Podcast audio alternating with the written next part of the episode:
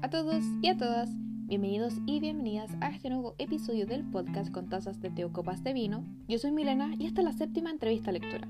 Yo sé que siempre les digo que me emocionan mucho estos episodios, pero el de hoy me tiene particularmente entusiasmada por dos razones. Primero, porque con este episodio se inaugura el especial de Chile Chile Lindo del mes de septiembre. Y la segunda razón es porque en esta ocasión nuestra invitada es Maibo Suárez, autora de Sara, el libro del que he hablado hasta por los codos.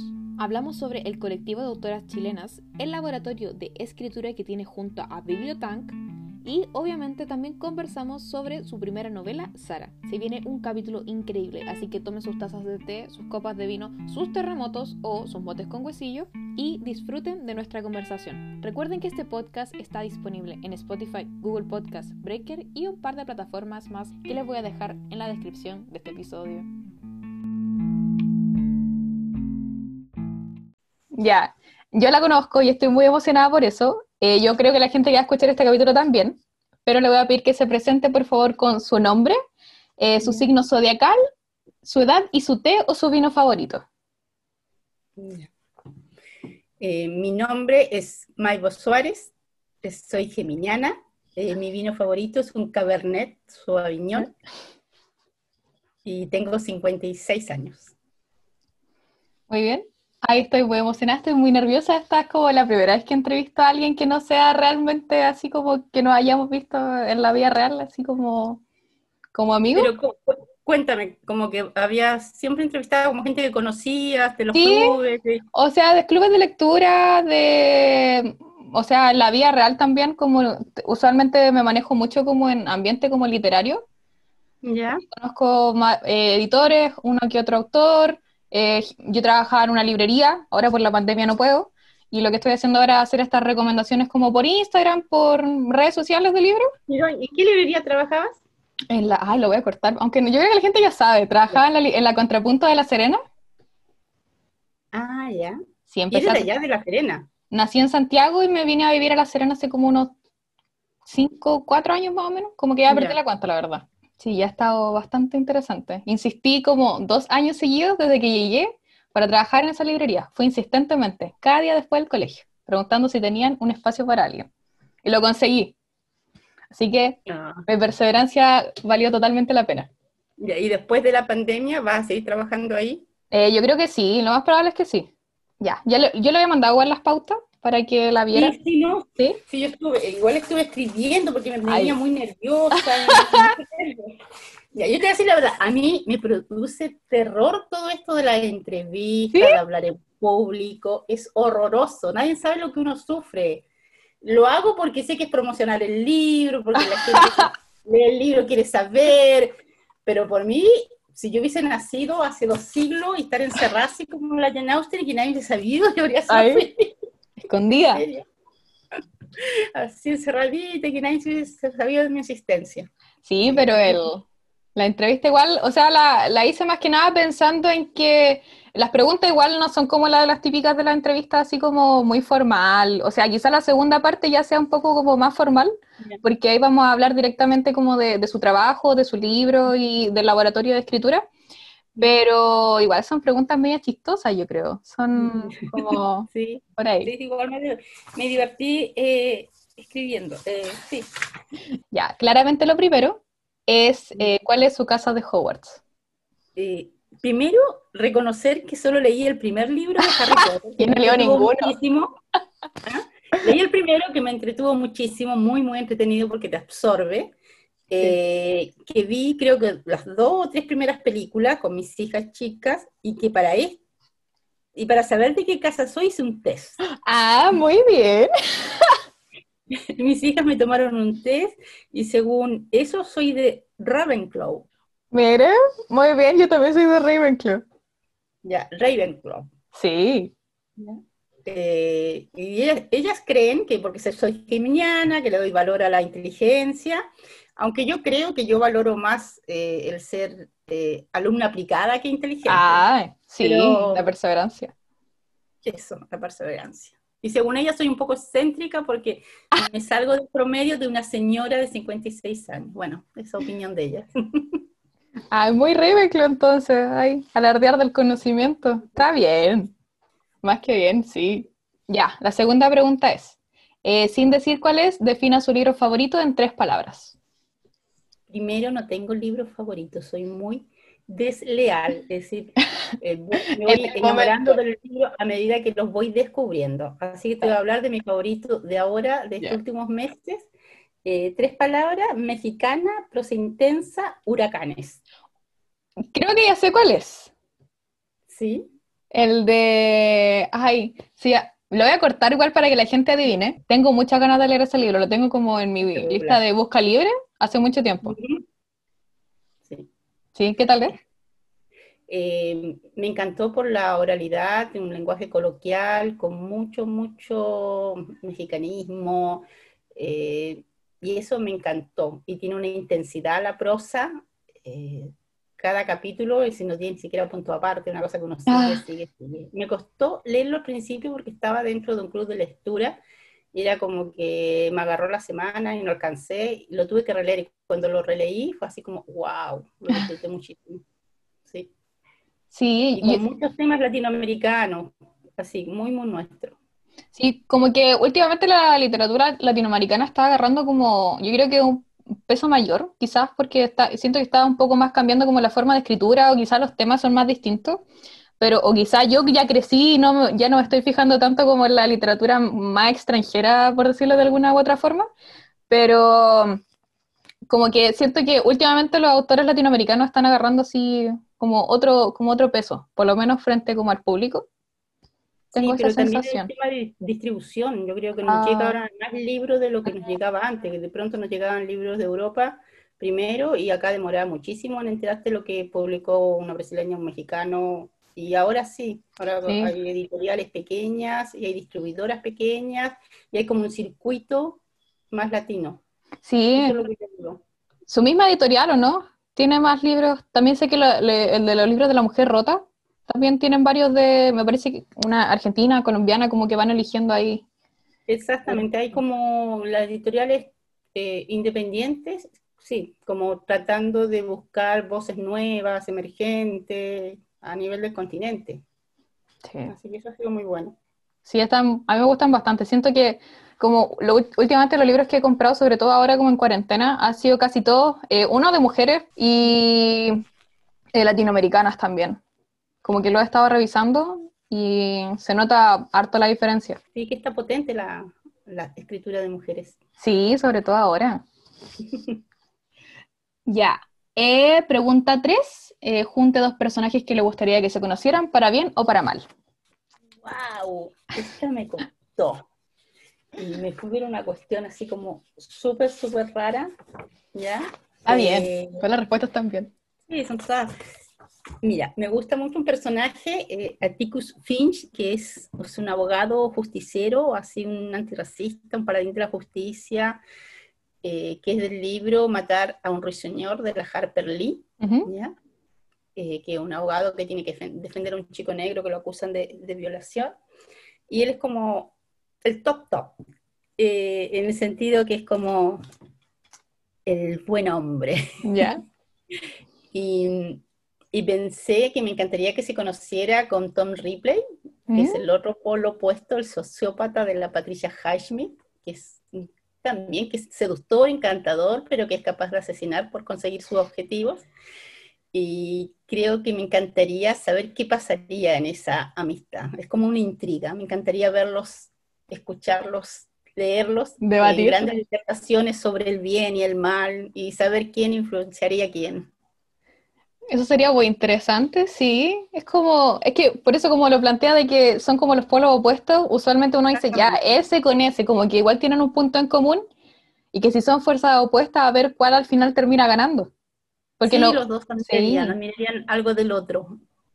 Qué interesante, sí. creo que sería entretenido. Me gustó mucho su respuesta. Es que me gusta, igual lo he dicho en varias entrevistas, que esto de que como las respuestas son como o sea, son más que nada y se van rellenando como cada eh, invitado o invitada que viene, al final termina diciendo algo distinto y como ir comparando las respuestas me parece como súper curioso, porque hablan como de, los libros que les gustan y de cuando uno dice, ah, si te gusta este, te puede gustar este libro, entonces como generar las conexiones, eh, lo encuentro muy interesante. Sí, uno a través de los años formando como un mapa de sus lecturas, se van algunos repitiendo. Sí, como temáticas parecidas. Ya. Eh, pregunta cuatro, ¿hay algún libro que tenga su nombre? No, porque Maibo es un invento. ¿Sí? Es un invento de nombre. Eh, son las iniciales de mis dos, de mis dos nombres, Maritza y Bon. Ah, oh. Maibo. Me eh, encanta. coincidió con una etapa muy, muy personal eh, que tenía que ver con una necesidad de rebautizarme, de salir al mundo, ser otra, eh, después de muchos años de terapia, y coincidió que iba a publicar primer libro y como que mi nombre de pila ya no, no, no, quedaba. No, estaba como en otra y, y, aproveché este rebautizarme tan personal y dije, ya quiero salir al mundo con esta nueva identidad. Así llegó Maibo Suárez. Pero es que le queda increíble. Yo de verdad pensé que era su nombre real. Yo decía, nunca lo había escuchado. Sí, toda la gente me dice, ¡ay, qué lindo el nombre, qué raro! Y me pasa así que en los mails me ponen Don Maibo, cuando me escriben de afuera, porque por la O piensan que mm. es, es masculino. Así que alguna vez habrá algo con, puede que alguien lo copie y termine viendo muchas Maibos por ahí. Sí, no, a mí me gustó mucho, me gustó mucho su nombre, me gustó mucho como la historia. En, Cuba tienen esto de que inventan nombres, ¿ya? ¿Sí? Una tradición, sí, con, lo, con las primeras sílabas del papá y la mamá, y pues de pronto escuchamos nombres tan raros de niños cubanos, que son inventos. Me encontré entretenido. Sí, es que sí es parte de la cultura también, entonces como que tiene un más significado detrás. Vamos en la pregunta 5. Eh, ¿De quién siempre sigue las recomendaciones? mira, tengo un ritual que son los días viernes, leerme la, la, crítica literaria Patricia Espinosa. Eh, la tengo de ritual desde los tiempos de los talleres, porque al final todos la pelamos y todos la seguimos leyendo igual. Y, y, trato de algunas cosas, si me tincan, sí, se las compro, las ideas, y de acuerdo a eso a veces elijo los libros de la biblioteca y voy conociendo nuevos autores. Y también eh, sigo podcast, me gustan los podcasts de literatura. Eh, este último mes, después, sí, diría un mes atrás, estoy pegada con No Tampuan, que es una librería, una editorial argentina de San Isidro, que es el lugar donde yo viví y que una de las editoriales que yo patudamente mandé a consultar eh, cuando andaba buscando editorial para ah. Súper patuda, y, creo que fue la única editorial que me respondió. Oh.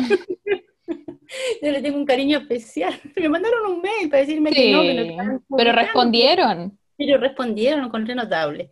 Eh, bueno, y, y, esta librería que está en San Isidro tiene el dueño y las libreras son, pero un espectáculo, porque se lo han leído todos, son unas monstruos de la lectura, porque se lo leen todo y todos saben, así que es un placer seguirlas en Instagram, así que ahí con ellas voy anotando. Claro que eso lo que hace es que te provoca una lista de lecturas. Muy grande, como enorme. Yo, y uno sigue soñando que va a poder abarcarlo y leerlo. en algún momento va a haber tiempo para tantos libros. Y cuando los libros se me empiezan a repetir, ¿ya? El otro día estaba escuchando a Gerardo Jara, eh, en otro programa, entonces cuando se empiezan a, repetir, digo, ya, esto es muy bueno, esto es filete, esto hay que leerlo. Este es como ha pasado por, por dos filtros, como mucha gente está hablando de este libro. Sí. o sea, me acuerdo que hay personas que le pasa como esto contrario, que es como cuando muchas personas están hablando de cierto libro, prefieren esperar a leerlo a leerlo en el momento. Como que, como que esperan a que pase como su, su pic. Ya como la moda. Como sí, como más o menos así. Mm. No, no me pasa. Sí lo que uno tiene que reconocer que de pronto entra al libro con mucha expectativa y eso puede mm. jugar en contra o a favor. Pero cuando los libros son recomendaciones de gente que lee, lee mucho, en general es como es filete, es algo bueno. Es como distinto. Que aparte, por eso, si viene como de alguien que uno como confía, literariamente hablando, como que pega distinto que es como que se quizá como un marketing. Que es como algo más externo. Exactamente. Puede que no te guste el libro, pero eso no, quita que sea un buen libro, ¿me entiendes? Mm. Uno puede leer algo y si no, no me gusta, no es mi tema, no Pero es excelente. Pero sigue siendo un libro excelente.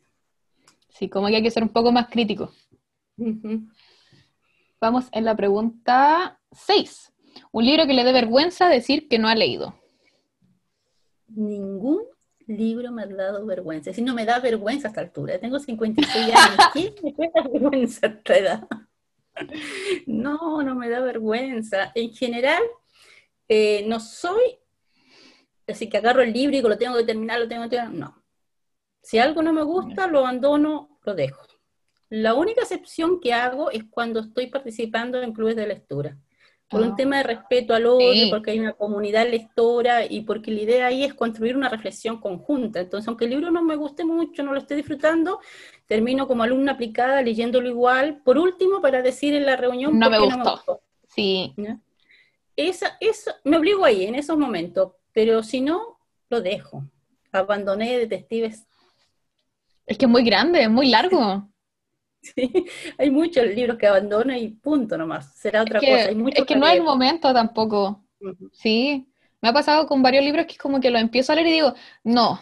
Y me doy el tiempo, los dejo y digo, ahora. Y ahí los leo, lo intento terminar como de una, si es que me está gustando o no. Y si no, lo dejo igual como reposar porque siento que tiene que ser el momento justo para que gusten los libros. A menos que cuando uno está leyendo como varios, como que ya tiene como un ritmo lector así como más o menos constante, siento que puedo ir así leyendo. Pero hay libros específicos que creo que igual es bueno como eh, que sentir que es el momento de leerlo. Ya, pregunta 7. ¿Ordena su librero de alguna forma en especial? Lo intento, es un permanente intento. Pero yo Una lucha constante. Como cuatro clasificaciones más claras. Eh, todo lo que es literatura chilena. ¿Ya? Ya tengo varios estantes, ya soy literatura chilena. La argentina, que soy de leer mucho argentino, también. La norteamericana, que también son fan de la literatura estadounidense. Eh, después todo el resto. todo... Variedades. Variedades. Y lo otro que separo es todos los libros que tienen que ver con narrativa, con mm. la cocina la escritura, que son los libros que uso para hacer talleres. Y que estoy consultando siempre. Qué interesante que he escuchado mucho como de literatura argentina y quiero saber como, más que nada, ¿qué cree que caracteriza como la, literatura argentina? El nivel es muy bueno en el sentido que el libro que encuentro son todos muy, muy buenos. Eh, me gusta la oralidad, me gusta em, como que la prosa es menos, no sé cómo decirlo, Em, como más libre, más suelta, como son los argentinos. Aquí vengo yo y este es mi, texto. este es mi minuto y lo hablo y lo cuento. Eh, sí, hay una cosa. Y lo otro que tiene que ver que me gusta mucho también porque yo vivía allá y me conecta, es parte de mi, de mi historia de vida. Entonces, leer en, con, con la voz de los argentinos me, es me todo lo que es mi infancia, mi adolescencia, mi juventud. ¿Algún libro? O sea, yo sé que después le voy a pedir recomendaciones, pero algún libro así como que particularmente le guste mucho o que recuerde mucho. Em, bueno, todo lo que es la Samantha Schweblin, que la leo casi completa, y mm, La Selva Almada, que hace también no ficción, eh, la Ariana Harwick, eh, el Sergio Vicio, em, Federico Gianmaire, la Claudia Piñeiro, pero la lista es larga. Hay demasiados. Sí. Yo diría eh, que Distancia Rescate, Las Amantes Weblin, como uno de los libros así como imperdibles. Me parece que lo, o sea, yo no lo alcancé a terminar porque tenía muchas cosas para la universidad, entonces no lo alcancé a leer, pero en el club de lectura que estoy, eh, les encantó, así como que no lo pudieron soltar y, les gustó demasiado. Creo que todas le dieron como cinco estrellas. Así como que les gustó demasiado, mucho. Eh, pregunta 8. ¿Clásico latinoamericano favorito? Eh, ay, le di varias vueltas a esta pregunta. Em, me voy por lo más sencillo, que es un libro que, en su momento me, pegó, me significó mucho, que es La Casa de los Espíritus Isabel Allende. Porque también es un libro como muy ninguneado, porque de pronto cuando los libros se venden mucho, eh, todo el mundo sale como a pelarlos. Y yo sigo sintiendo que es un libro muy bueno, lo leí como a los 17, 18 años. Me conectó con Chile, con la historia de Chile. Y yo estaba allá, en Argentina. Y así que le tengo un gran cariño, creo que es un gran clásico. Sí, es, me parece que es la primera vez que alguien lo dice. Siempre las demás era 100 años de soledad o... Eh, ¿O cuál era el otro? Era otro de García Márquez, me parece. Eh, Crónica de una muerte anunciada. Sí. Ah, Crónica de una muerte anunciada. Sí, son todos muy buenos, pero me quedo con la Isabel Allende en este minuto. Igual es muy, siento que es muy icónico, siento que se lee harto en los colegios también, todavía.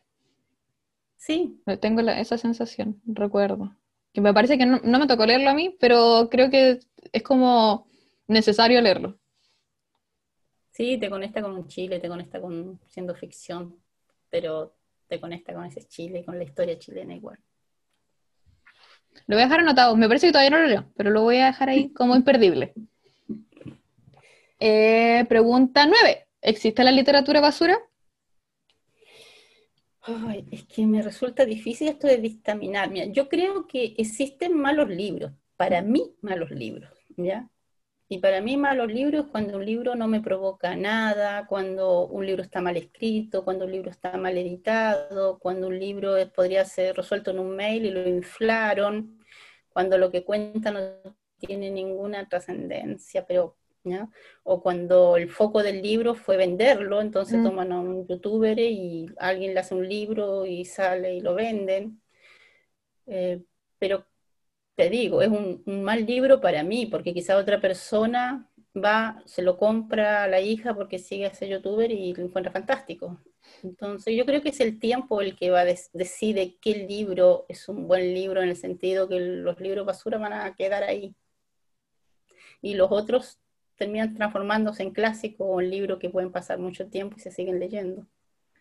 O que marcan por lo menos como a una generación, sean buenos o malos, eh, generan algo, que es lo más que nada como lo importante. un aporte de algún lado, exactamente. Pero también hay un apuro por, publicar, ¿ya?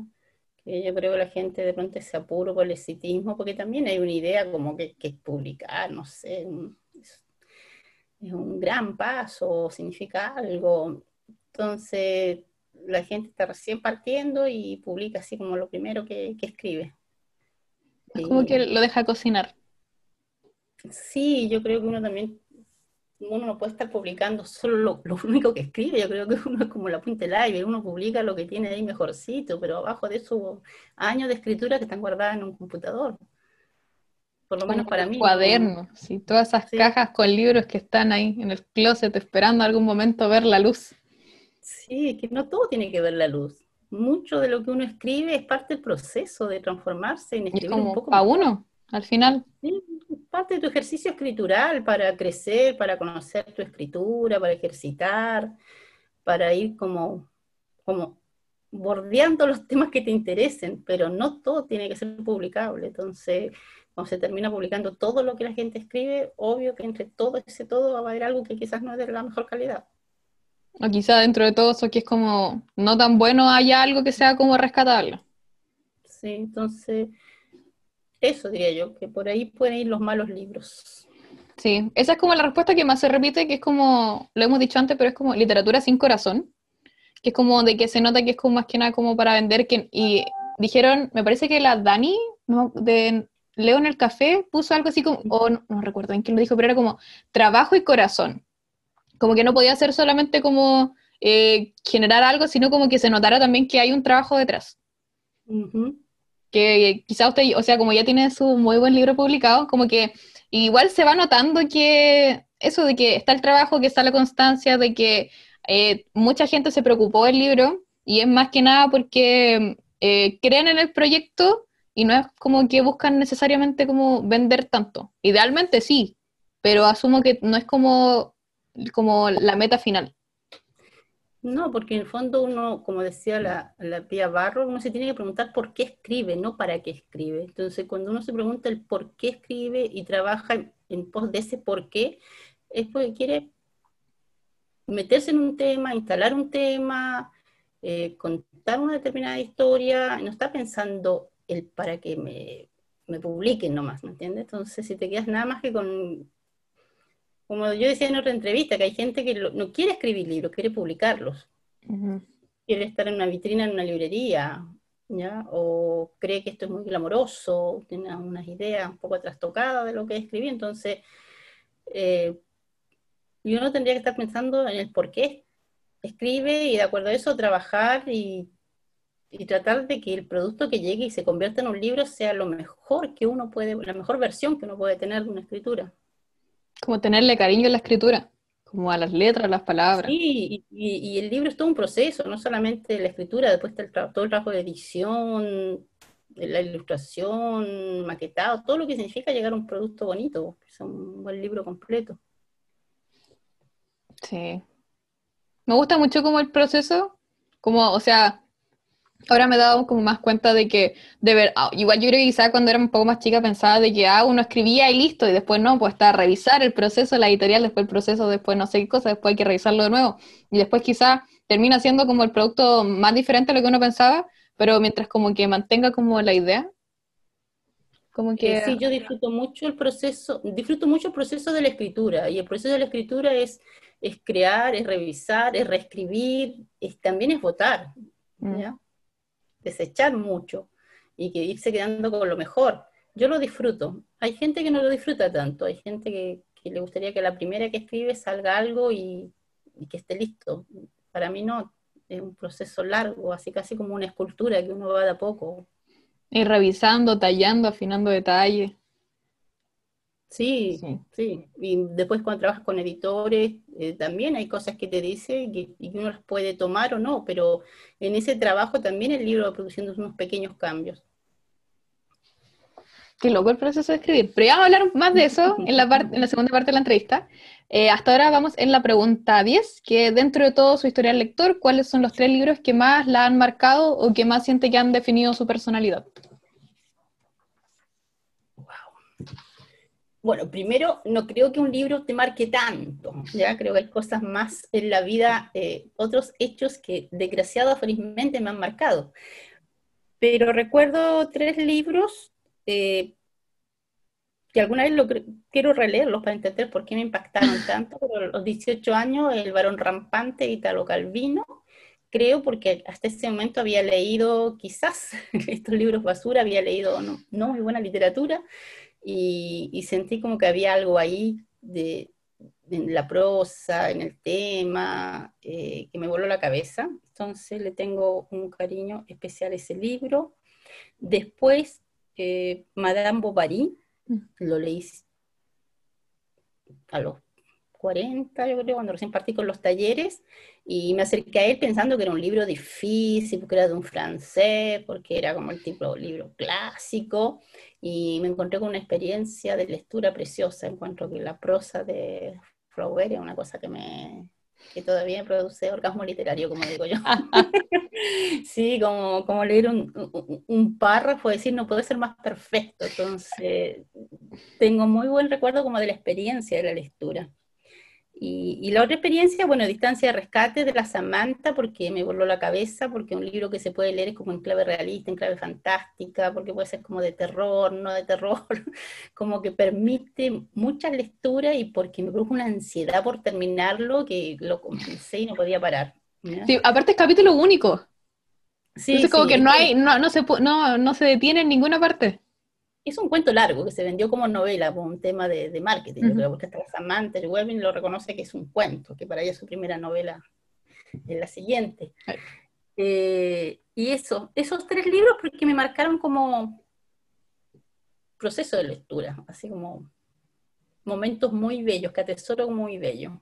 Otro sería El leñador, de Mike Wilson, que es un librazo, que es un híbrido, que no es no es novela, es inclasificable, pero la experiencia lectora fue bellísima, es lo más cercano a, lectura y meditación. Oh.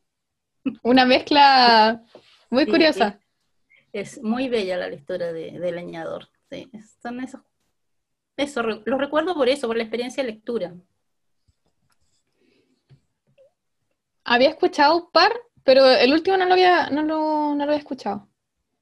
¿Leñador? De Mike Wilson, sí, es un excelente libro.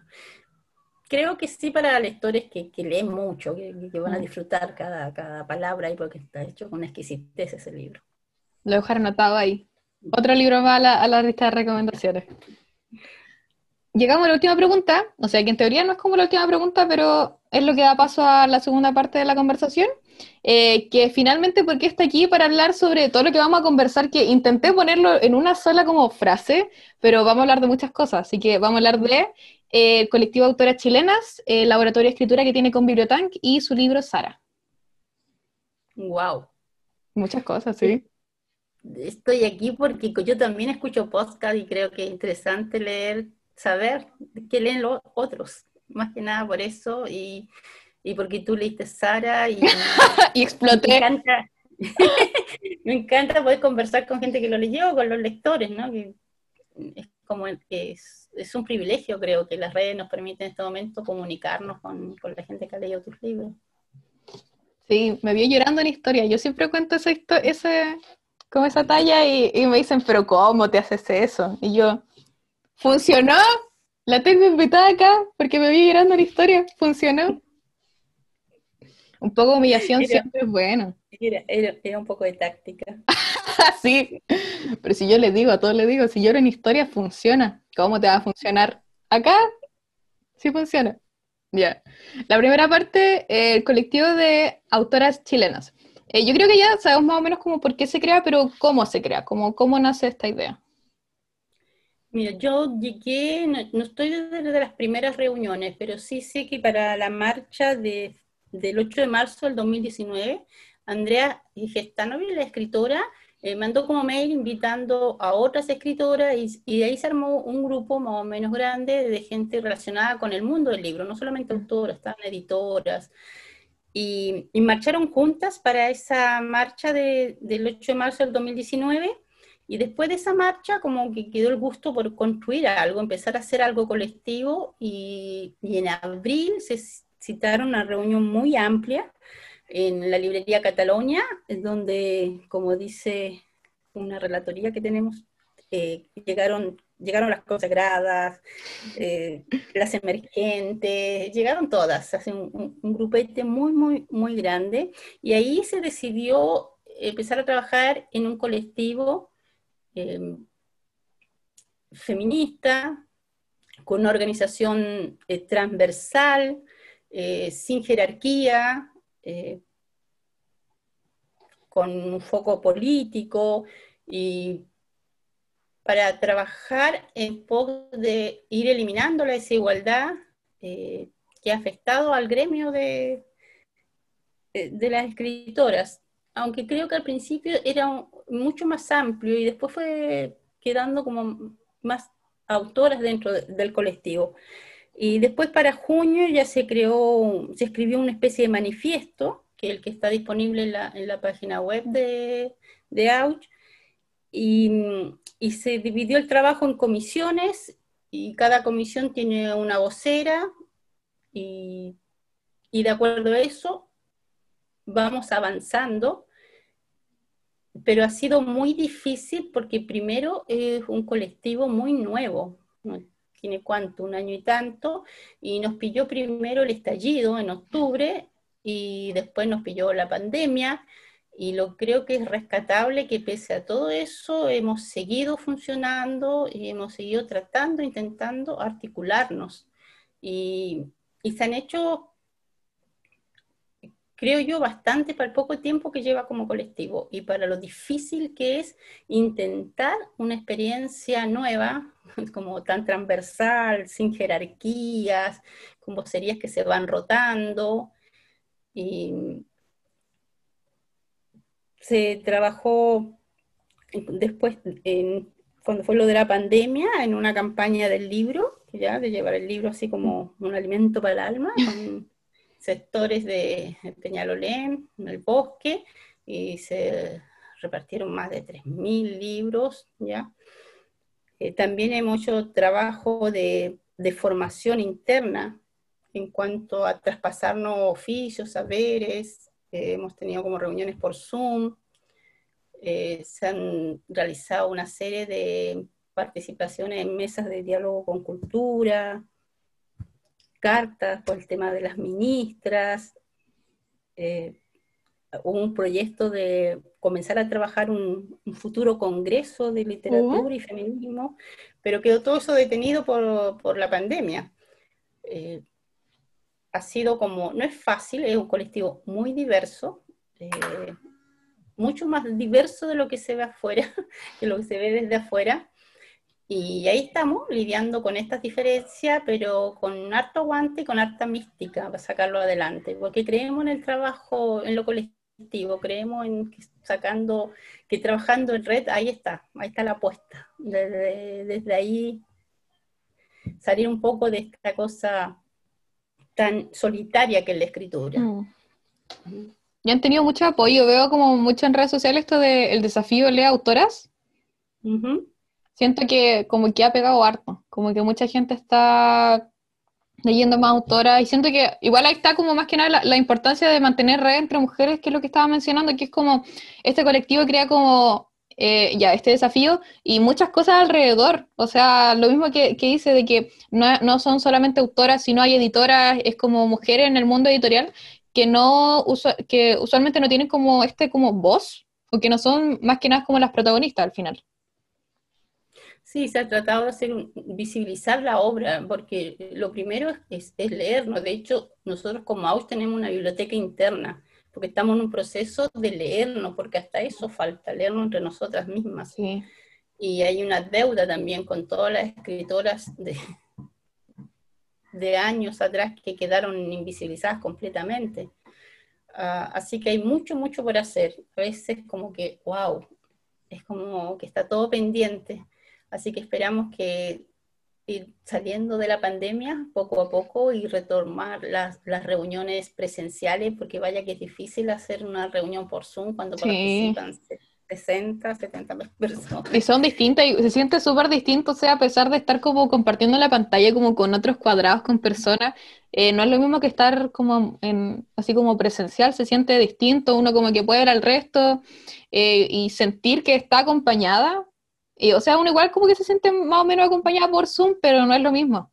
Como después compartir su cafecito, su cosita, su conversar, eso de sentirse como hombro con hombro, la mano así apoyándose, eh, impacta distinto. Sí, nosotros no, claro, tuvimos que volver a estas reuniones por, por Zoom y nos quedaron muchos temas pendientes, mucha discusión pendiente por, por hacer, pero creo cuando retomemos el trabajo más presencial, vamos a retomar algunos temas, pero mientras tanto se ha seguido trabajando y eso es un gran logro. Seguir ahí creyendo, creyendo en lo colectivo y desde ahí construir. Qué lindo lo que dice, me gustó mucho. Voy a ocupar esa frase en alguna asamblea en, la universidad. Voy a decir, compañeros, compañeras, creamos en lo colectivo. Eh, otra pregunta que tenía anotada acá era como, o sea, tenía ya anotado el por qué es importante leer mujeres, pero creo que se responde también un poco con la otra pregunta de eh, ¿qué es lo que caracteriza la escritura de mujeres? Mm, yo honestamente yo no sé si hay algo que caracterice la escritura de mujeres, yo porque creo que tampoco hay algo que caracterice la escritura de hombres. Eh, para mí lo más importante es apostar por una literatura que, que, te provoque, que te haga sentir algo, como decías tú, que tenga corazón, que sea un aporte. Yo creo que ahí está lo, lo importante, más que pensar que uh, la calidad de una escritura se diferencia por el género de quien la escribe. Mm, creo que eso tendría que tender a desaparecer, porque a ningún hombre le preguntan por las características de la escritura masculina. Creo que no, que hay buenos, malos, escritoras y escritoras. lo importante es el libro. Sí, lo importante es la obra, es la obra y el aporte que hace. Eh, Sí es importante leer mujeres porque nos han invisibilizado, porque somos el 50% del planeta, porque somos parte de la humanidad y porque vaya que tenemos que decir desde nuestro, desde nuestro lugar. Entonces, em, por eso hay que leer mujeres. porque por años yo asistí a talleres literarios y los colegios y lo que se lee en, todo lo que el, secundario siempre está los hombres, está la escritura, la de escritores y las mujeres están ahí invisibles. Y porque aparte hay monstruos escribiendo, hay unas escritoras buenísimas. Es, es una pena que se pierdan porque estamos en un sistema patriarcal donde funcionan mucho los clubes de Toby y que han funcionado desde siempre. Y por eso está, yo creo, también para visibilizar todas esas obras que están ahí pendientes, tanto las antiguas como las que se están dando ahora. Sí, como no hay que dejar que como que mueran, es como, o sea, yo sé que ya he dado la lata muchas veces hablando del libro de cómo acabar con la escritura de las mujeres de Joanna Rush, que es increíble y que va diciendo así como cómo a lo largo de los años eh, se ha invisibilizado la escritura de mujeres, y es muy curioso, o sea, es curioso, pero al mismo tiempo igual es súper fuerte darse cuenta que uno quizá puede pensar que es como, como más de azar o como por casualidad y al final termina siendo que no, que es como eh, es invisibilizar termina, tiene una intención detrás y que algo que ha estado, se ha mantenido en el tiempo y no es casualidad. Como que ya no, es como... Es el sistema patriarcal en que vivimos, no es casual. Sí, es como, y son tantas, hay tantas trabas y hay como tantas formas como de impedir esto, prohibición, eh, como no comentar, es como eh, hablar mal del autor, hablar mal de la obra solamente porque la escribió una mujer. Entonces, como son muchos elementos que terminan jugando en contra, que, son, que no deberían ser así, y es como, da mucha rabia, y es como, es algo como que, siento como que supera, porque es como, pero ¿por qué nos fijamos en eso? Como ¿Qué importa? Si la obra es bacán y la escribió una mujer, más bacán todavía. Yo creo que tenemos que llegar a eso, que esa es la meta, ¿no? Que no sea tema de el género de quien escribe, de ningún tipo, eh, que sea la obra la que mande.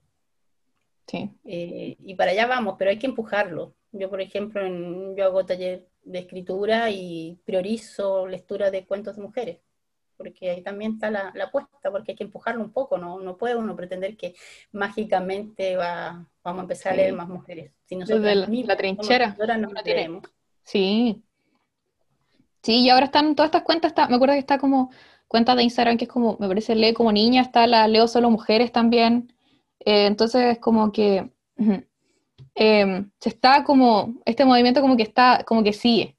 Sí, poco a poco ha ido tomando vuelo. Bueno, pues también está el tema del mercado, que el mercado también va captando todo lo que es, todo lo que puede servir. Mm. Entonces, para hacer más negocio, pero eso también ha jugado a favor, decir, como de moda, así que, pero es una deuda pendiente. Sí.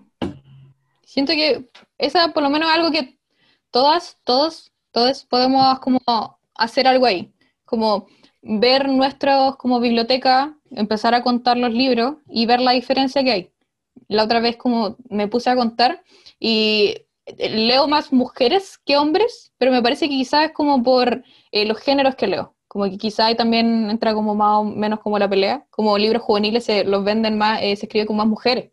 Porque quizás, entre comillas, estoy, estoy diciendo comillas para la gente que va a escuchar esto después, como que ese género como que les va más a las mujeres supuestamente. Bueno, son esas cosas las que tenemos que salirnos de ahí. Sí. no hay, una pelea diaria. para hombres. ¿Ya? Hay obra literaria, nomás tenemos que con todo escribir. Yo creo que es, que es importante lo que tú dices, no creer que esto es casualidad, eh, que leo, no, que no me doy cuenta, que es lo mismo, qué importancia tiene. Es un aporte el poder visibilizar escritura de mujeres. Sí. Y cada uno ahí tiene, tiene un granito de arena que puede aportar, ya sea como estás tú revisando la biblioteca y, buscando más autoras, que hay muchas y de muy buena calidad. Demasiada. Eh, quiero terminar este tema, el primero de colectivo de autoras chilenas, con la pregunta de eh, cómo podemos concebirnos como compañeras a pesar de la creencia de que debemos ser competencia. ¡Wow! ¡Qué difícil esa pregunta! es muy difícil porque estamos dentro de un sistema muy competitivo, entonces eh, hay que hacer un esfuerzo muy consciente como para salir de ahí, para salir, para escaparse a eso. No es imposible, pero es difícil. Eh, primero, yo creo que bajar del pedestal esto de la escritura y sentir que es un oficio, que es un trabajo, y en la medida que estoy con otra escritora es una compañera de oficio también, es alguien que comparte este trabajo y que tendrá sus razones para escribir, que son, pueden ser muy similares o no a las mías, pero hay un porqué, hay una razón de justificar esa obra. Y quizás el tema pasa por no andar comparándonos con el vecino, estar mirando mm. el pasto del vecino y concentrarse más en lo que uno está escribiendo y, y desde ahí quizás competir con uno mismo, con la escritora que fue al principio, cómo ha ido mejorando y no poner la competencia en la de al lado, o sea, con la de al lado hacer alianzas. Eh, eso no significa que, que, no vas a poder criticar la obra, porque también tiene que haber una mirada crítica a es que se critica la obra, no es como criticar a la persona, no a quien la escribió. Sí, de eso no hay que tener temor, hay que salir de, de esa zona. Eh, pero yo creo que es difícil, no imposible, y, que hay que reconocer a la otra como una compañera de, oficio. Y desde ahí entender que pueden haber tantos libros y tanta obra de acuerdo a tantos lectores, así que hay espacio para todas. Sí, que hay que ahí está la cosa, así como que hay espacio para todas, como si tantos hombres pueden escribir, ¿cómo no va a haber lugar para nosotras? Así que eso, que no hayan invisibilizado, que no hayan relegado a un rincón eh, no depende de nosotras, pero de que podemos escribir, todas podemos escribir. Y aprovechando eh, la escritura como oficio, eh, pasamos al otro tema que me gusta mucho, laboratorio de escritura con Bibliotank. ¿Cómo nace esta idea? ¿Qué, cómo pasó? ¿Cómo pasó? Mira, em, yo conocía a una de las personas bibliotanas, Jorge Salas.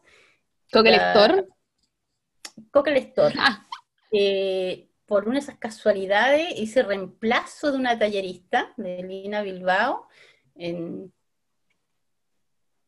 en, un centro de que teníamos taller y yo hice reemplazo y terminé haciendo lo que una o dos clases a Coque la Historia ahí como que nos conocimos, ¿ya?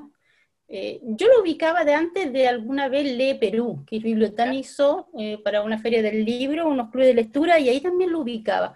Entonces cuando llegué, llegó este taller y yo estaba de profe y dije, este chico lo conozco. Y ahí como nos ubicamos, pero sería, nada más que fue eso. Y, y, en mayo de este año, Coque me contactó y mm, me preguntó si me gustaría hacer un taller literario eh, con biblioteca. Yo estaba a la espera, porque la verdad que yo desde que partí haciendo talleres hace... Tenía el ojo ahí. Sí, no, tenía siempre la idea de en algún momento poder eh, traspasar el oficio a otros, de todo lo que tú aprendiste, poder entregarlo a otros. Así que siempre a mi meta era cuando yo decía, bueno, ya te, cerca de los 60, voy a hacer En algún momento. En algún momento hacer taller. Entonces, y entonces cuando me llega esta invitación, eh, me encantó la idea, y, pero lo que más, más me gustó es que ellos me dieron la posibilidad de diseñarlo a mi gusto. Así como Muy bien. abierta, haz tú la propuesta, y, eso fue un proceso muy bonito porque traté de poner en este laboratorio de escritura, no me gusta llamarlo taller literario, creo que es muy presuntuoso porque que se haga después literatura buena o mala ya no depende de mí, pero yo sí puedo... algo tiene que salir, literatura sale. Claro, pero yo lo que puedo aportar, y ese es mi aporte, es técnicas de escritura. Y desde ahí ya dependerá de quién escribe, cómo puede transformar eso en, en alguna obra. Eh, y me interesaba mucho eh, diseñar un laboratorio de escritura, un laboratorio con esta idea del ensayo y el error, pero también con un fuerte énfasis en la lectura, que, que, es la otra cara de la moneda y que de pronto se deja de lado. Entonces, este laboratorio, la gracia es que contamos con una plataforma que nos permite eh, que la gente haga los ejercicios escriturales y también hagan ejercicios de lectura que se comparten a través de un foro. Eh, yo seleccioné 15 cuentos donde prioricé, por supuesto, la escritura de autoras, prioricé también texto escrito en español por sobre textos traducidos, y, pero de todas las latitudes, un poco de todas las, de las épocas. Y estamos leyendo cada módulo dura dos semanas y en las dos semanas leemos tres cuentos y hay disparadores de creatividad, que es para desarrollar un poco la, creatividad, hay ejercicios de escritura, ejercicios de lectura, los compañeros hacen sus grupos. En este momento estoy funcionando con 13 alumnos y se hacen grupos de 4, 3, 4 personas y ellos comparten sus textos antes que lleguen a mí. Es decir, tienen una semana para compartir, para criticarse ellos, para hacer su aporte y después el ejercicio se entrega al, profe. y, y, además de eso, eh, tenemos funcionando un laboratorio de escritura, que es un diario de diario de ah. Es un diario que a los alumnos les llega una vez al día una pregunta que es un disparador para que puedan mantenerse escribiendo durante los dos meses. ¡Ay, qué bacán! Así que hizo también todas las preguntas, eh, me basé en algunos cuestionarios, me basé en, en varias cosas que fui encontrando por ahí, que tenía de ejercicio, de cosas que creé, disparador y creatividad, saqué algunas cosas de, libros, eh, y los chicos han hecho un diseño muy bonito, filmé unos videos, porque en cada módulo también tenemos videos ¿ya? con los temas, y aparte de eso, eh, todos los módulos vienen con contenido escrito. Ah. Un documento que se le entregan, que yo trabajé desde mayo hasta julio, ¿ya? Cada uno de los documentos, donde traté como de ir tomando de todos los libros que tengo de, cocina, de escritura, los mejores consejos, tips, recomendaciones, un poco de teoría. Estoy muy contenta, ha estado funcionando muy bien. Yo estoy muy... Estoy revisando ya el segundo ejercicio, el segundo modo, estamos entrando en el tercero y parte otro grupo la próxima semana. Y eso iba a decir como que se repitió, me salió como un anuncio ahí de que lo, lo iban a hacer de nuevo. Sí, lo que pasa es que nos quedamos sin cubo, quedó gente afuera, entonces... Ah, muy requerido.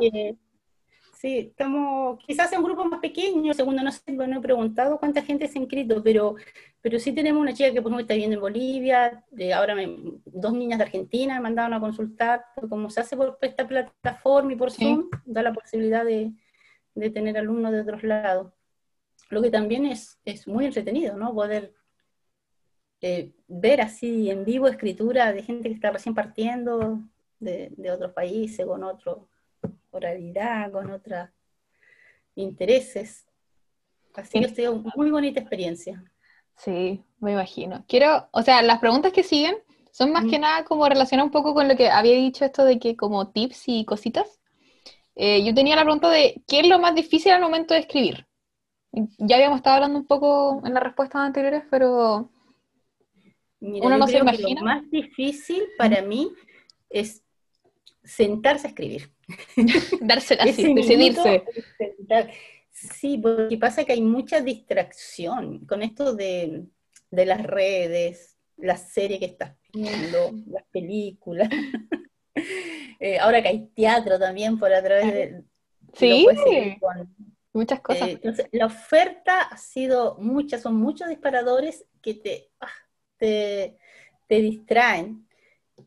Así que para mí lo más difícil es como darle la prioridad. Y aparte que en general, todos los que escribimos no vivimos de la escritura. Ah. Ese es un sueño dorado para unos pocos. Yo hago talleres, por ejemplo, edito texto. Entonces siempre tienes un trabajo que hacer. Y la escritura pasa a ser como lo segundo, no puedes darle la prioridad porque tienes que subsistir tienes que participar en proyectos, estar haciendo otra cosa. Y en eso la prioridad no es la primera, entonces llega el momento de cuando le das el tiempo, estás muerto de cansancio y tienes que buscar por dónde. Ah. Eso es lo más difícil, encontrar el minuto para sentarse a escribir. Ya después yo sentándome, sí, ya, ahora sí, me largo, no, no tengo problemas. la idea aparece. Sí, sí, se las busca, si no. Sí, y he visto mucho esto como de, gente que se va como a cabañas, lejos de las distracciones, así como a, terminar o como a escribir. Ah, pero eso es un sueño dorado. Yo sueño, yo estoy trabajando en una segunda novela ahora y sueño con irme, porque es una novela que transcurre entre Argentina y Chile. Ah. Y, y, sueño con irme al pueblo donde está, donde se sitúa la novela, con un pueblito de Córdoba.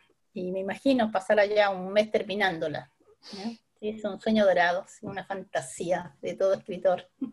Que mantiene viva la novela. Sí, esa fantasía te mantiene, aunque nunca se haga, pero uno dice, oh, qué maravilla tener una residencia, o estar en algún lugar escribiendo tranquilamente.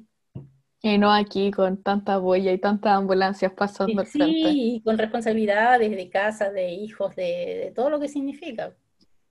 Y eso como que le da como algún como más sentimiento, como a la escritura, como que condiciona de alguna u otra manera, o deja que fluya, como que impide que fluya la escritura, como que pasa algo como con todo lo que hay alrededor. Mm, la verdad es que cuando yo logro sentarme y meterme, es como que el mundo no existe. Estoy yo y el computador. Pero para que eso Y tecleando muy rápido. No, no tecleo muy rápido, me encantaría teclear tan rápido, es una fantasía también, es de muy de película eso. Eh, no, yo escribo lento, no soy de, teclear ni muy rápido, ni soy muy hábil con eso, no, trabajo lentamente, pero sí se me olvida el mundo, se me pueden pasar las horas y llega un minuto en que estoy ahí metida con todo y me tienen que decir más o menos, wow, mamá, han pasado cinco horas que estoy haciendo. Wow. Voy a comer. Terminando acá. Eh, sí. Eh, no, es como el momento de sentarse lo que cuesta, después ya fluye. Y como te dije, si no fluye, uno lo busca, se pone a escribir cualquier cosa. Yo no le tengo eso de la, de la hoja en blanco, no. Aparece, si uno lo busca. Sí. Otra pregunta que tenía era, ¿qué tanto cambia la idea original durante el proceso de escritura? Porque, o sea, yo creo que más de alguien le ha pasado, a mí también lo más probable es que me haya pasado esto de que uno empieza como muy, así como pensando en una idea súper clara y como muy obstinado y al final como que termina cambiando, como que cambia mucho o se mantiene. Yo creo que cada proceso creativo tiene que ver con cada texto, es decir, hay cuentos que en mi caso, que son los menos, que han salido casi como que alguien me los dista al oído, ¿ya? Fluye, fluyen y salen. Y otro ha sido, han sido cuentos que son después de un largo proceso, a veces de años, de estar pensando una idea. Yo voy tomando como notas, eh, imagino escena, trato de mantenerlo todo muy en la cabeza y tomando algunas notas y cuando tengo claridad de lo que quiero contar en el cuento, lo que quiero transmitir con el cuento, cuando tengo esa claridad, recién ahí me siento a escribir. Eh, yo creo que, que es bueno eh, dejarse influenciar por el texto en el sentido de dejarlo que, que salga, salga toda la idea, pero hay un momento en que uno también tiene que hacer como conducir el, el carruaje, conducirlo, llevarlo a puerto, saber hasta dónde uno quiere ese texto que, que funcione. Entonces yo creo que, o sea, lo más importante del texto en ese caso sería así como tener como el inicio y el fin como más o menos claro o dejar que vaya sucediendo, como, para no alargarlo más. Ah. En general, los cuentos, claro, si tienes claro el final es mucho más fácil escribirlos. ¿Ya? Hay otros cuentos que tienes como clara la idea y no sabes todavía cómo resolverlo y vas dejando que se resuelva en el momento, en el proceso de escritura. Eso lo puede hacer con un cuento, no con una novela. Una novela es mucha más planificación. Más detalle. Sí, yo estoy trabajando con una novela y en una novela, por lo menos yo la trabajo haciendo como una escaleta, un seguimiento de algunas escenas. Entonces, cuando me siento a escribir y trabajar la novela, tengo claro que ya estoy en el capítulo 7, son esta escena la que quiero trabajar, o esta idea, o tengo pendiente este diálogo. Tengo como pendiente lo que viene, cómo avanza la historia, eh, como una escalera. un poco influenciar, sí. Te deja influenciar por cómo sale en el texto, pero la, la novela para mí tiene que ser más planificada, porque si no pierdes trabajando mucho para algo que se puede perder. El cuento te puedes dar ese, ese gusto de, pero más que nada el gusto te lo das en el momento de, de crear, después el cuento tiene que ser intenso, condensado, tiene que ir al callo. Editado, sí. Para que funcione como cuento, ¿no? Para que no sea un desvarío, sino que funcione como un cuento. Sí, sí. Hoy, escribir novelas. Sí, eso como... Y al final como se van, siento que se van como juntando detalles o como juntando ideas, como, ay, me gusta esta idea, podría empezar a hacer otro texto, pero si la adapto podría servir para este. Hay un proceso que es exquisito cuando uno está creando, que realmente es un proceso muy, muy exquisito porque parece magia, eh, que empieza todo a fluir. Tú estás escribiendo un cuento y empiezas como a cambiar párrafos, lugar, oraciones, y de pronto empiezas a sentir que el cerebro te dice esto para allá, esto para acá, esto aquí, esto allá, y el cuento se empieza a armar. es bellísimo ese momento de escritura. Es como lo más parecido que yo creo que lo que la gente llama inspiración, que para mí es una inspiración que no es previo, que no es que te viene antes. Yo no creo mucho en esa inspiración de que, ah, me inspiré, ahora me siento a escribir. Ah. No, yo creo que hay un momento mágico que se da trabajando. Cuando estás ahí metida con todo y con todo el cuerpo, todo en el texto, se da ese momento de magia, eh, pero no antes. Así que yo mi recomendación siempre a los chiquillos de los talleres es escriban, escriban y encuentren ahí la magia, pero no esperen porque no van a llegar las musas a decirles, ahora sí, han de escribir esta idea. Porque si fuera por eso no se escribiría ningún libro, sí. podemos estar todo esperar. Este es un trabajo, es como una escultura, es como un, un, proceso, una artesanía donde uno se sienta y va palabra por palabra, frase por frase, párrafo por párrafo, uno lo va construyendo, lo va así como elimina, pone palabras nuevas, va inventando, buscando forma de decir lo que quiere decir. Haciendo que funcione. Sí, y eso es lo importante al final. Sí.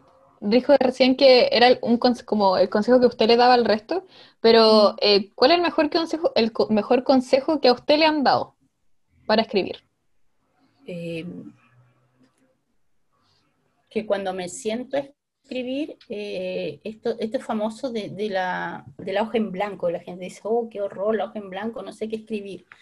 Y para mí el consejo, no sé si lo leí o me lo dieron en un taller, es que tú te sientas, abre el computador y tú empiezas a escribir, pero la huevada que sea, desde cómo te sientes, si hace frío, empiezan los ruidos que están afuera, qué te pasó hoy día, qué comiste ayer, qué soñaste, porque eso funciona casi como, como, una calesteña, como un proceso de calentamiento. Cuando uno va a hacer gimnasia necesita primero poner en calentamiento.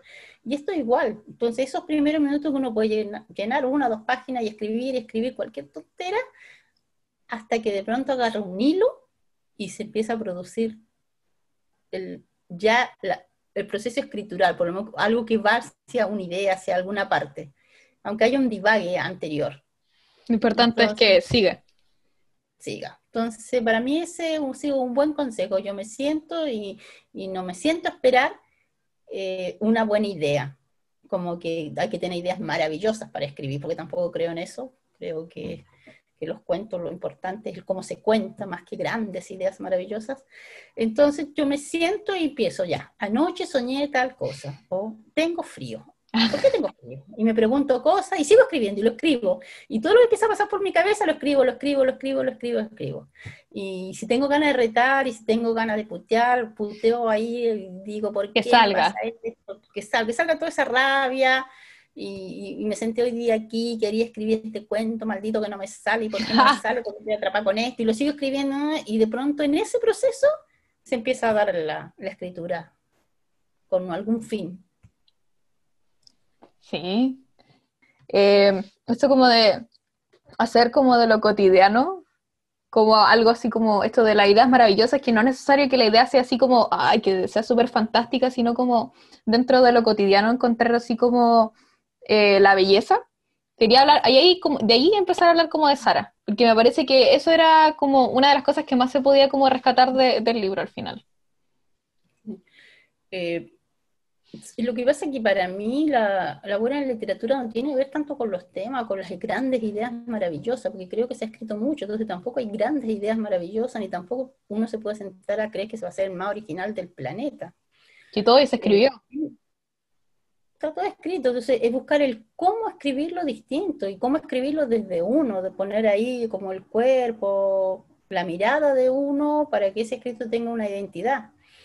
Entonces, a veces en los talleres encuentro gente que está esperando como la gran idea. Yo le digo, no, si a veces un cuento puede tratarse, como dices tú, de un hecho muy cotidiano, ¿no? Desde ahí se puede hacer buena literatura. Sí. Y ahí quería preguntarle desde cómo nace Sara al final. Porque o sea, la gente ya, ya sabe que hicimos el capítulo con la Dani hablando sobre el libro, comentándolo, pero quería aprovechar de, preguntarle a usted, así como, ¿cómo nace la idea? Porque eh, igual es bastante como, o sea, a una primera vista de esto de que sea ya, que tenga sus años y que ya como que no es algo tan sorprendente si lo empezamos a comentar, sea sorprendente y esté como plasmado en un libro al final, porque no es como, no se habla mucho de este tema. Pero, ¿cómo nace esta idea de Sara para usted?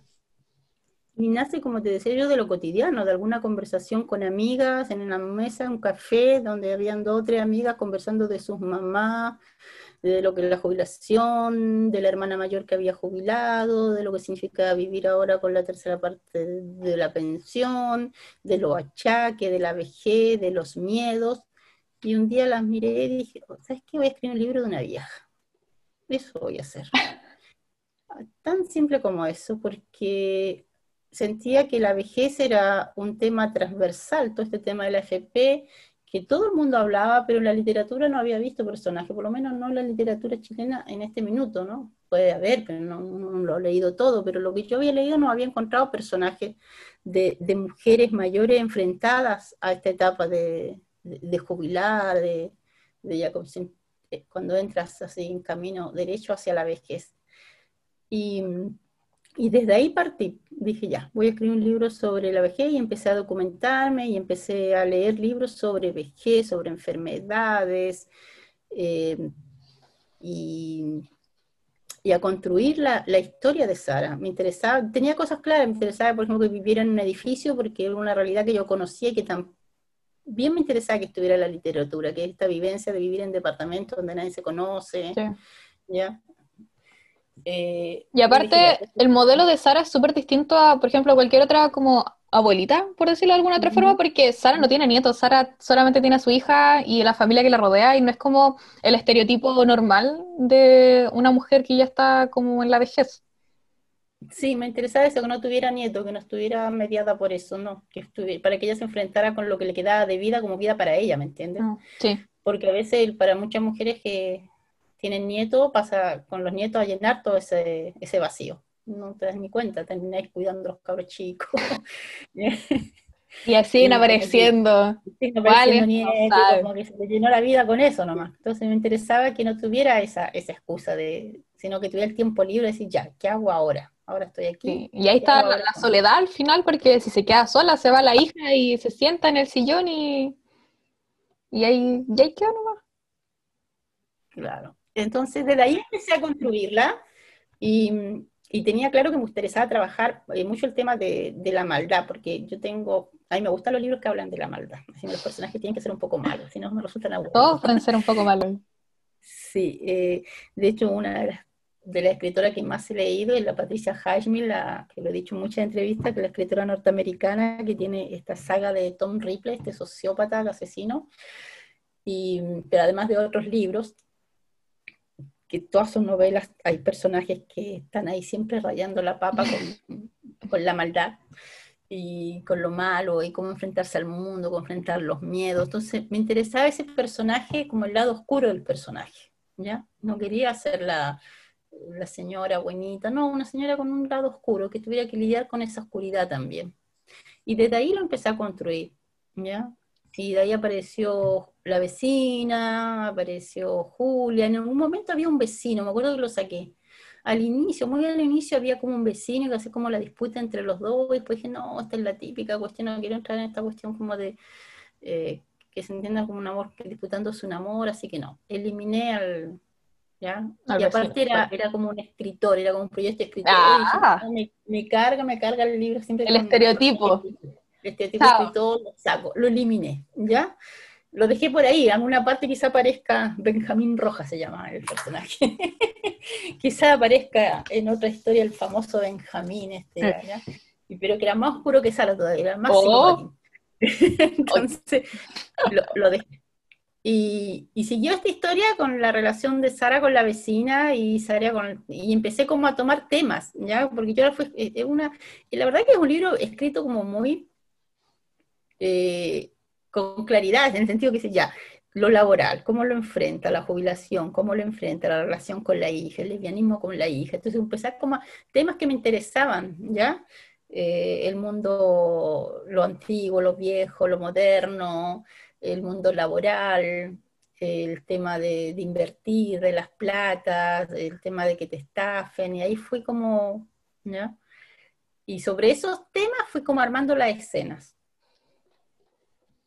Siento que todo quedó súper bien. O sea, como le cuenta así como que está como fragmentado y al final cuando se unió, a mí me gustó mucho. Claro, lo que pasa es que es un proceso. Primero, me acuerdo que en algún minuto tenía los capítulos como muy separados, como que no lograba entramar todo. Y, después tú lo sigues trabajando, lo sigues trabajando y, y empiezas a ver en el mismo texto, que también es como increíble en las novelas, como cosas que se van comunicando, ¿no? Esto va acá y este día sucedió junto con esto. Y ahí fue como un trabajo como de ensamble, de como cada vez acercando más las escenas sí, fue todo un trabajo de, como de ingeniería que se va haciendo con, los textos, hasta que llegó a su versión, el primer manuscrito, que, estaba creo que más largo, porque había, eh, sabía más información de otros personajes, como de esta persona que le, saca el trabajo a Sara, ¿no? Que la cambian. que al final no terminamos sabiendo casi nada. O sea, diciendo que es relevante, pero no es tan relevante, es como suficientemente como para tenerla ahí, entre ceja y ceja. entonces, e, e, estos personajes en una versión me acuerdo que había como más información de la políglota, y eso como lo fui como dejando en una frasecita, dejándolo aparte, eh, porque la idea era como intensificar Sara, Sara y su soledad, Sara y su vida. Que al final siento que como esa frasecita termina siendo igual como característico de Sara, así como que cataloga a las personas como con pocas palabras. Y que ahí las deja de lado, sí. Como le basta le eh, sobra. sí, así que ahí llegamos hasta eh, el primer manuscrito, que era un poco más largo que el que se presentó a los Juegos Literarios de Gabriela Mistral y que ganó el, primer lugar, eh, junto con otra novela, que es El Perseguidor, Perseguidor de la Luz, de Yuri, Yuri Soria. ¿ya? compartimos el primer lugar ambas novelas que son muy distintas, pero la del Yuri también es muy, muy entretenida, que la acaba de lanzar ahora en la lluvia del libro. Y después, cuando llegamos a Kinder, a la editorial, hubo cambios del final, sí. Había otro, otro final y lo trabajamos con la arancha, como le dimos unas vueltas y lo tratamos de dejar un final más abierto. O sea, sí, o sea, es muy abierto el final, eso le iba a decir, así como, no...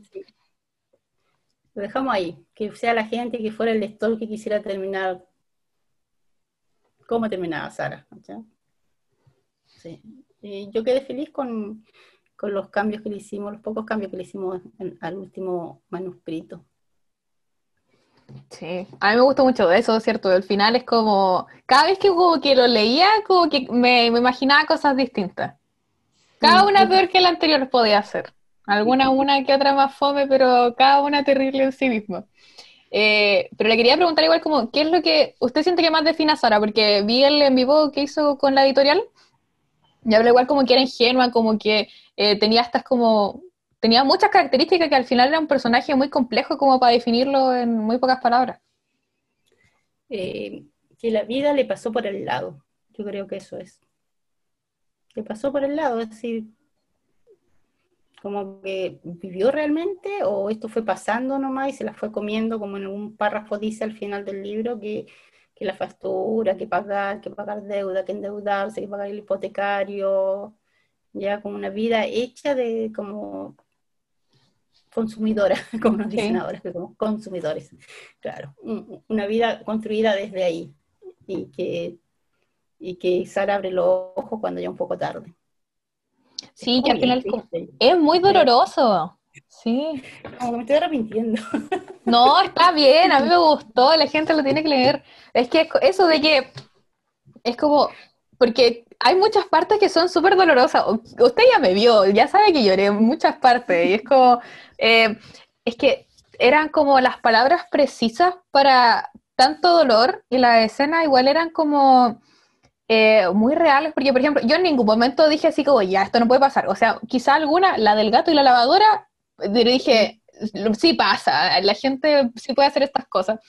Pero, por ejemplo, la escena en la que más me pegó a mí cuando le, le va a dejar el cake a la vecina, yo lloré tanto en esa parte, me dio tanta pena y es como, me pegó demasiado, yo creo. Y es como, ¿cómo, cuál crees que fue la escena que más le costó escribir? Eh, yo creo que la, escena que tenían que ver con la enfermedad, con los dolores, ¿ya?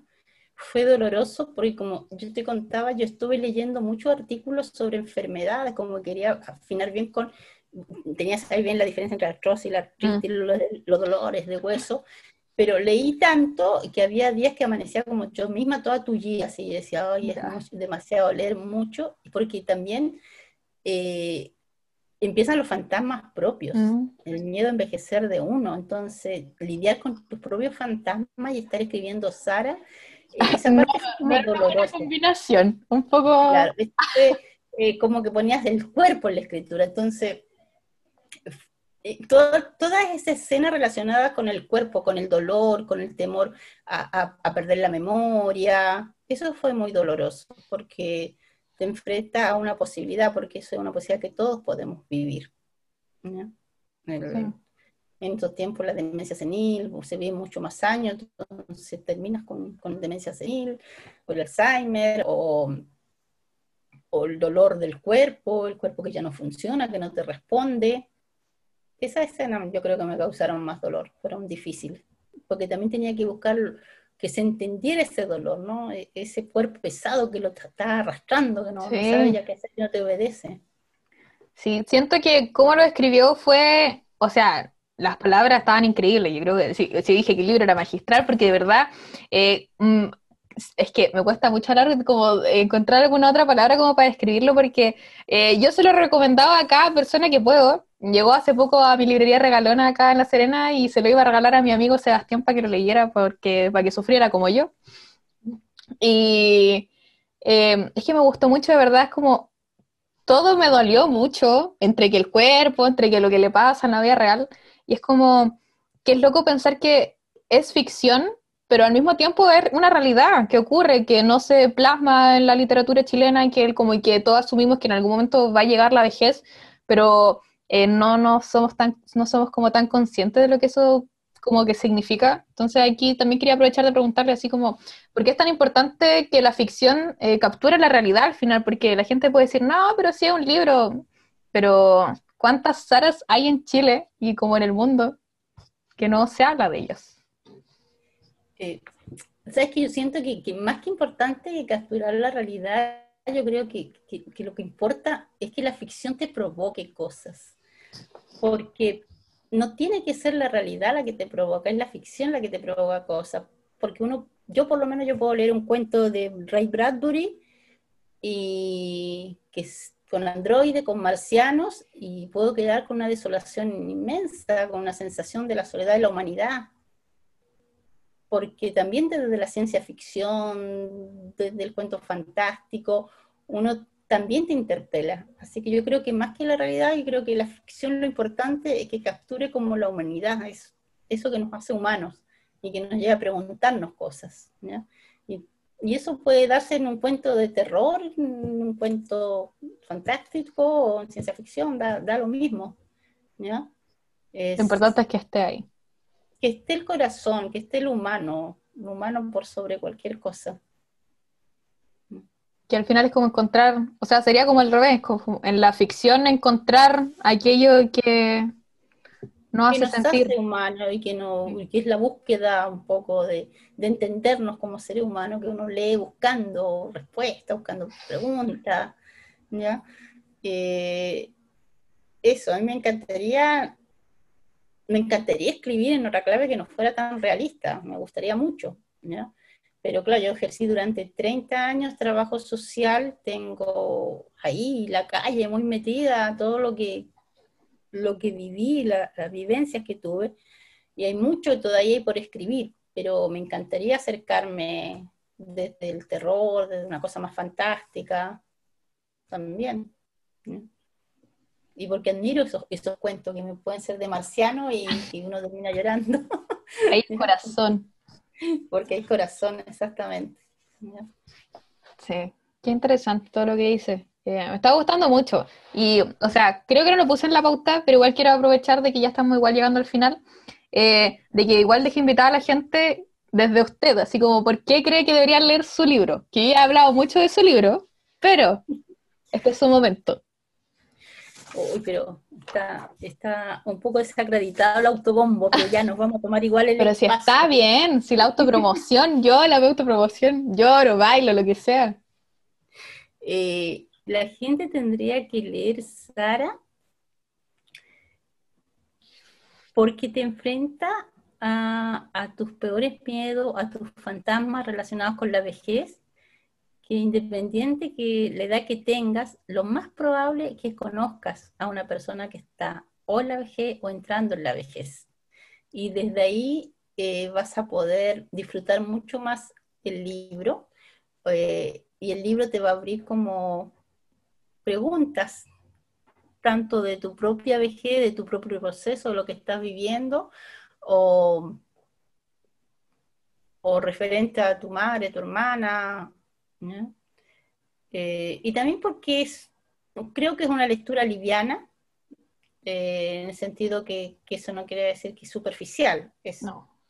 Se lee, se lee dentro de todo fácil, no, eh, y quien te interpela, que esa fue mi intención siempre, ¿no? De instalar el tema de la vejez desde una interpelación, es decir, que la gente lo leyera y se preguntara, wow, ¿y, qué, y yo qué voy a hacer? ¿Y yo, para dónde voy con la vejez? ¿Y qué me pasa a mí? ¿Cómo yo me paro frente a esto? Y que eso nos permite también abrir otras posibilidades de, conversa, de debate, pero por sobre todo porque entretiene, porque creo que la primera premisa de un libro es entretenerte, tener una experiencia de lectura buena y yo creo que Sara lo logra. Sí. porque no. le ha ido bien crítica, le ha ido bien...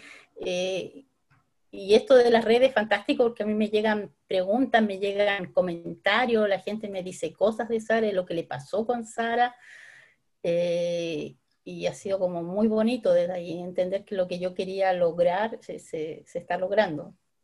Sí. No, sí, yo la comenté en su momento, pero la premisa es como igual te deja pensando harto porque por eso mismo de que no hay tantos libros como este, entonces como muy curioso como darle una, oportunidad, porque no es como, por eso no es como, si no hay tantos para elegir no podemos comparar tanto, eh, pero nos podemos empezar a interesar en este tipo de, literatura y en estas temáticas que al final por eso nos van a pasar a todos, y a una que igual es joven, piensa ahí, ¿qué le va a pasar en sus 60 años? Y, oh, ¿Con tanto, cuántos gatos voy a tener? Yo no sé, espero que harto. Igual hay gente, hay gente que jura que el azar existe, ¿no? Sí, pero te basaste en una vecina, en alguien. No, es un personaje que está creado. Sí, como uno va agarrando de otras personas y ahí ya. Ahí está instalada la Sara en la literatura. Sí, quedó plasmada y estoy muy feliz de haberla conocido. Y ojalá haber compartido un quequito con ella para que no se hubiera sentido tan mal. A mí me hubiera gustado tomar once. Ay, ya. Eh. Tengo, tengo, una amiga que me dice que después, después que fue el estallido en octubre aquí en Chile, ella eh, me escribió y me dijo que ya le tenía el final a Sara. ¿ya? Ah. Eh, lo había visto y me dijo, mira, en la última página, Sara, lo que pasa, me dijo, Sara sale al balcón. Y por esa calle que ella ve siempre, viene una marcha caminando con un gran lienzo con las demandas de la FP, de y la sala se llena así como de felicidad, así como lo encontré genial, que era con es todo el final que me había encontrado, sí. era muy esperanzador. Ahí los ve con el cigarro y dice, ah, estos cabros de Exactamente, y yo me la escribí, me dice, no, Sara está ahí en el balcón con el cigarro, y mira, y dice, ¿y esta gente qué onda? Y lee el cartel, nomás FP, y todos gritando, y dice, wow, sí, ahora, ahora sí. El momento. Así que yo me quedaba con ese final, ¿eh? Me gustó mucho. Lo voy a dejar anotado ahí al libro. Sí, bueno, y ahora la marcha. Ay, me, me, gustó mucho la entrevista, eh, pero la verdad es que ya llegamos al final, entonces quiero aprovechar de, ya sé que hablamos de muchos libros, pero también le quiero aprovechar de pedir tres recomendaciones que usted cree que la gente sí debería conocer, así como que anotarla en su lista de recomendaciones, dependientes. Eso es tan difícil eso. Elegir solo tres. Mira. grande la, eh, la lista. Ya. Eh, voy a recomendar uno que es una novela, es corto, eh, y creo que a la Nona Fernández hay que leerla, sí o sí. Spice Invader. Ay, lo leí hace poco. Increíble, me gustó mucho. Bueno, que, es un libro esencial, creo que todos tendrían que leer esta, esta novela y entender cómo la, cómo la dictadura nos sigue interpelando, nos sigue llamando y que no hemos cerrado eso, no, porque creo que tampoco hemos escrito lo suficiente ni leído lo suficiente para poder cesar ese periodo y avanzar. Así que eso, y porque la nona creo que es una de nuestras escritoras, pero fundamentales. Esa es una recomendación. otra recomendación que también tiene que ver un poco con los temas que estamos viviendo es con Ecos de Alex Saldía, que es una novela de la pollera que trata de la tragedia de los Selman eh, en el sur y cómo esa matanza llega como un eco hasta nuestros días. es una novela muy interesante que no, creo que no tuvo toda la difusión que, debería haber tenido, un libro que se debería leer en los colegios. Yo lo voy a poner ahí. Cuando haga clase voy a decir, compañeros, niños. Ediciones. Y temporada de huracanes de Fernanda Melchor, de la mexicana, creo que va a ser un clásico de la literatura, unos 10, 20 años más, no creo que de ese libro ahí, no, se va a instalar como un clásico. Es muy, muy, eh, muy latino, muy de nuestros temas, de nuestras realidades. Sí, yo creo que ya se instaló igual. He visto muchos clubes de lectura que lo han estado leyendo. Ah, ya, genial entonces. Así que yo leo, la verdad que leo de, eh, mucho norteamericano, europeo, todo, pero traté de, hacer como recomendaciones más de acá, de, este lado. Sí, me gustaron mucho. Todas las tenía ahí bueno, anotadas. Bueno, el segundo lo voy a, lo voy a anotar. Me, me, llamó mucho la atención. Ahí cuando haga clase lo voy a incluir en el, en el plan lector. Ojalá me dejen. Y lo otro, dejar los invitados al laboratorio de escritura de Bibliotán, ¿ya? Que estén ahí pendientes de mis redes y que, se den una pasadita por ahí a la gente que quiere intentar escribir.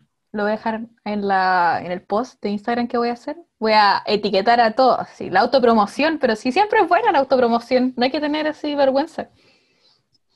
Ay, me gustó mucho la conversación, estoy muy agradecida. Muchísimas gracias. ¿ya? Ojalá que, quede un buen, un buen podcast. Sí.